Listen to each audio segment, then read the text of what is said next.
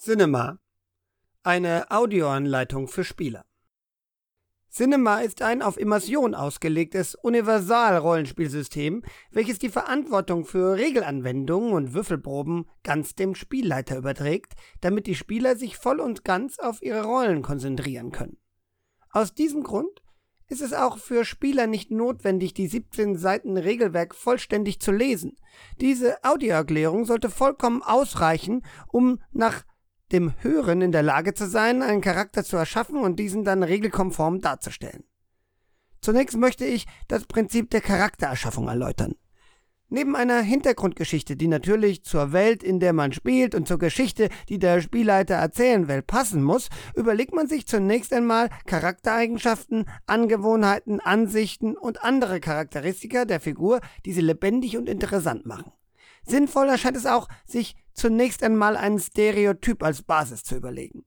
In einem Western könnte das der charmante Revolverheld sein oder die wilde Indianer-Squaw. In einem Fantasy-Epos mag der tapfere Ritter vorkommen oder der clevere Zwergenschmied. Hat man ein Grundbild erschaffen, geht es dann daran, sich fünf Befähigungen zu überlegen, außer der Spielleiter nennt eine andere Anzahl. Befähigungen sind all jene Dinge, die dem Charakter einen Vorteil verschaffen können. Oft sind das Fähigkeiten wie Diebstahl oder Schwertkampf. Es können aber auch Attribute wie Stärke oder Fingerfertigkeit sein.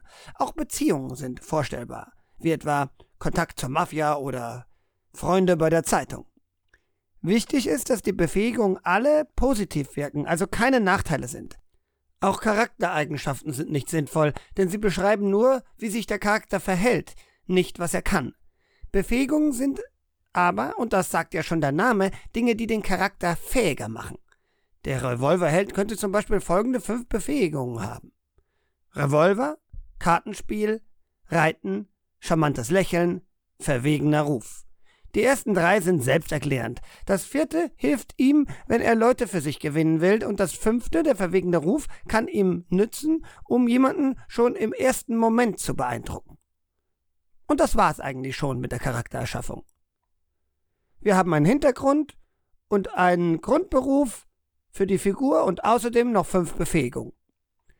Bevor ich auf das Würfelsystem eingehe, erscheint ein Hinweis zum Ablauf des Spiels sinnvoll. Die Spieler würfeln nicht und sehen die Ergebnisse der Würfel auch nicht. Sie sagen an, was sie tun und der Spielleiter würfelt für sie und beschreibt, was geschieht. Manchmal kann er ihnen auch sagen, dass etwas gelingt und sie bitten, selbst zu beschreiben. Das hängt aber vom Stil des Spielleiters ab. Kommen wir nun kurz zum Würfelsystem. Die Spieler müssen es eigentlich nicht kennen, aber es schadet nicht, wenn die Grundlagen verstanden wurden. Cinema benutzt zehnseitige Würfel und das folgende Erfolgsschema. Würfelt man eine 9 bis 10, hat man einen vollen Erfolg und das, was man tut, gelingt. Bei einer 7 bis 8 hat man einen problematischen Erfolg. Was man tun will, gelingt, aber irgendein Problem kann auftreten. Das kann im direkten Zusammenhang zur Probe stehen oder auch nicht. Das ist Spielleiterentscheid. Bei einer 4 bis 6 hat man einen vorteilhaften Misserfolg. Was man tun will, scheitert, aber vielleicht ergibt sich eine neue Möglichkeit aus dem Scheitern heraus.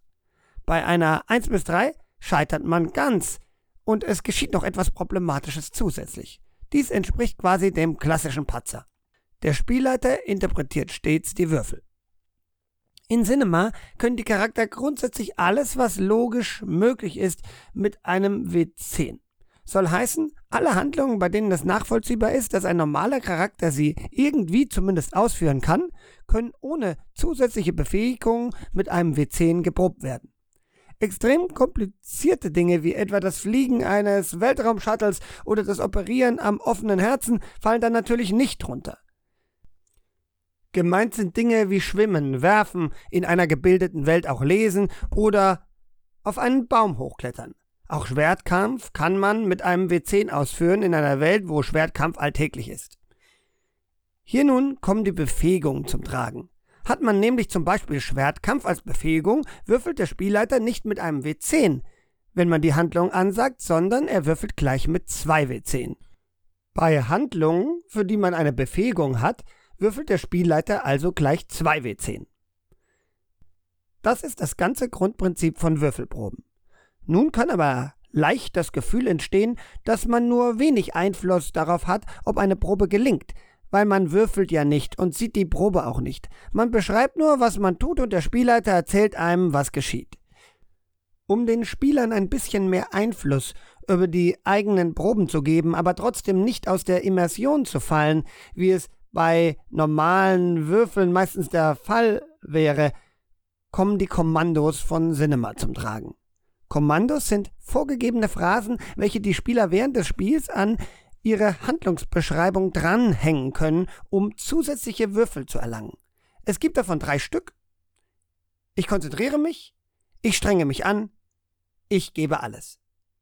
Ich konzentriere mich, erzeugt einen Zusatzwürfel. Ich strenge mich an, erzeugt zwei Zusatzwürfel und ich gebe alles, erzeugt drei Zusatzwürfel. Im Spiel könnte das wie folgt aussehen. Spieler 1. Ich ziehe mein Schwert, springe auf den Goblin zu und versuche ihm den Kopf abzuschlagen. Dabei konzentriere ich mich. Der Charakter hat die Befähigung Schwertkampf, weshalb der Spielleiter sowieso schon mit zwei Würfeln für den Spieler würfelt. Da dieser aber das Kommando gegeben hat, wird dieses noch mit einbezogen. Er bekommt für das Kommando Ich konzentriere mich also einen Zusatzwürfel und der Spielleiter würfelt mit drei Würfeln für den Spieler.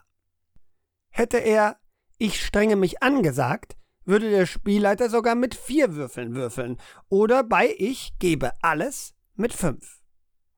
Die Kommandos sind aber natürlich nicht grenzenlos einsetzbar, sondern haben eine Beschränkung. Sie kosten Dramatoken. Diese Drama-Token erhalten die Spieler zu Spielbeginn und zwar in der Regel bei einem One-Shot vier Stück. Die Kommandos kosten nun immer so viel Drama-Token, wie sie Würfel einbringen. Ich konzentriere mich kostet demnach einen Drama-Token. Ich strenge mich an, zwei und ich gebe alles kostet drei. Aber wie bekommt man Drama-Token zurück, wenn man sie ausgegeben hat? Dafür gibt es drei Möglichkeiten. Erstens Zeit. Wann immer ein Zeitsprung im Spiel gemacht wird, werden die Punkte auf vier aufgefüllt. Zweitens.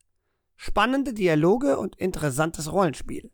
Wenn es keinen Zeitsprung gibt, sondern die Charakter in einer Nicht-Action-Szene interessante Gespräche führen, kann der Spielleiter, wenn er es für sinnvoll befindet, auch die Punkte wieder auffüllen. Das tut er in der Regel recht häufig. Drittens. Nachteile ausspielen. In einer Action-Szene kann man einen Zusatzpunkt bekommen, wenn man eigene Schwächen und Nachteile so ausspielt, dass die Situation spannender wird. Als letztes müssen wir uns noch den Beeinträchtigungen zuwenden. Beeinträchtigungen drücken aus, dass jemand im Kampf oder beim Scheitern einer Aktion oder manchmal einfach so psychischen oder physischen Schaden erhält.